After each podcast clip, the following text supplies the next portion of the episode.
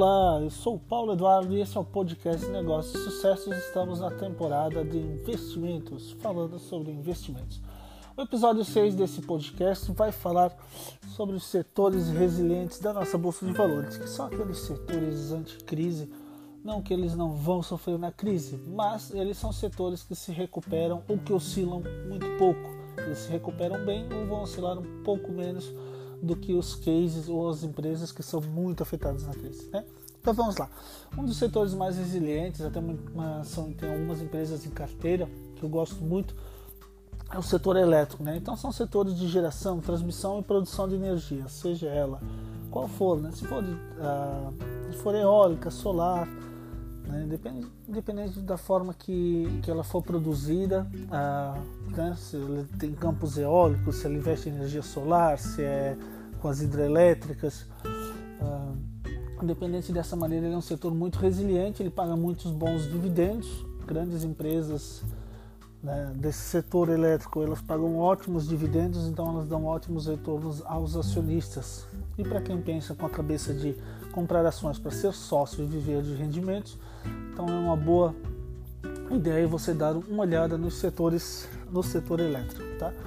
Ah, lembrando que se eu citar alguma empresa aqui não é recomendação de compra, estou só transmitindo um pouco do conhecimento e dando assuntos né, ou motivos para debates. Então, nesse podcast, se você está escutando no Spotify ou uma outra plataforma, um pouquinho mais difícil de escrever, mas você pode mandar lá uma mensagem no nosso Instagram, certo? Então vamos lá. Uh, outro setor é o setor bancário, né? Então, o que acontece? Estamos passando nesse momento por essa pandemia do Covid-19. Eu não sei em que momento você está ouvindo esse áudio ou assistindo no YouTube, mas passamos por um momento de pandemia no qual os bancos até que estão, estão sendo melhor do que imaginado. Eles já têm uma reserva muito grande, porque os bancos aqui no Brasil são os mais lucrativos do mundo além de tudo, eles já têm uma previsão. Né? Então deixaram ali tirar uma parte do lucro do primeiro trimestre, vão tirar do segundo, já esperando essa inadimplência dos clientes. Mas como é um setor muito lucrativo, então ele pode entrar aqui num setor anticrise, num setor resiliente.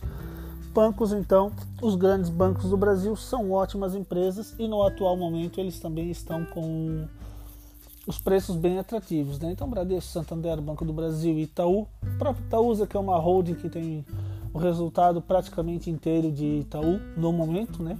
Não vou encaixar ela aqui porque uma holding ela pode acabar daqui a alguns anos comprando algumas outras empresas, adquirindo participações no caso. Então não seria mais diretamente ligada ao setor bancário os resultados dela. No momento ela é. Tá? Então os grandes bancos eles são ah, muito resilientes, eles são muito fortes, eles aguentam o tranco nas crises. Um setor muito legal também, fazendo uma menção honrosa, que geralmente ligados a bancos, é o setor de seguros, né?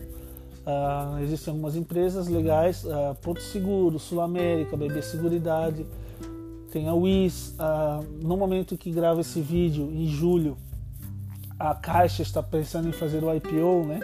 da Caixa Seguridade, o IPO seria a, começar a ser negociado na bolsa de valores, né? Então a Caixa é dos bancos grandes do Brasil, ela é a única que não que não está na bolsa de valores ainda, certo? Uh, tem outro setor que é legal porque ninguém deixa de comer, né? Então de comidas, é um, de alimentos, desculpa, é um setor legal. O setor de logística, de transporte, também é um setor que foi afetado, porém se recuperou muito rápido. Né? Aí já seria mais para os fundos imobiliários, os galpões logísticos foram os que menos foram afetados por essa nossa crise. Tá certo? Então, se você montar uma carteira equilibrada entre ações de setores resilientes, fundos imobiliários, uma boa reserva de emergência que hoje, né, no momento que a gente está vivendo, nessa pandemia, se mostrou muito necessário essa reserva de emergência. Né? Os dias que ficamos em casa, que tivemos que deixar o nosso trabalho, muita gente acabou perdendo o emprego.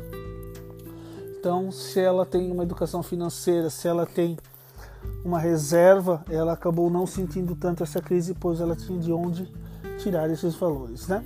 Certo? Então, mas isso é só uma opinião, lembrando que nenhuma das empresas que eu citei aqui é recomendação de compra. Vamos lá, qualquer dúvida vamos encerrar esse podcast. Qualquer dúvida você pode ir lá no nosso Instagram, você pode ir no nosso site, pode uh, se acessar ali nas informações, tem um WhatsApp. Então tem várias formas de você se comunicar conosco. Se precisar de ajuda para qualquer coisa, estamos aqui disponíveis para servir. Um forte abraço e até o próximo episódio. Valeu!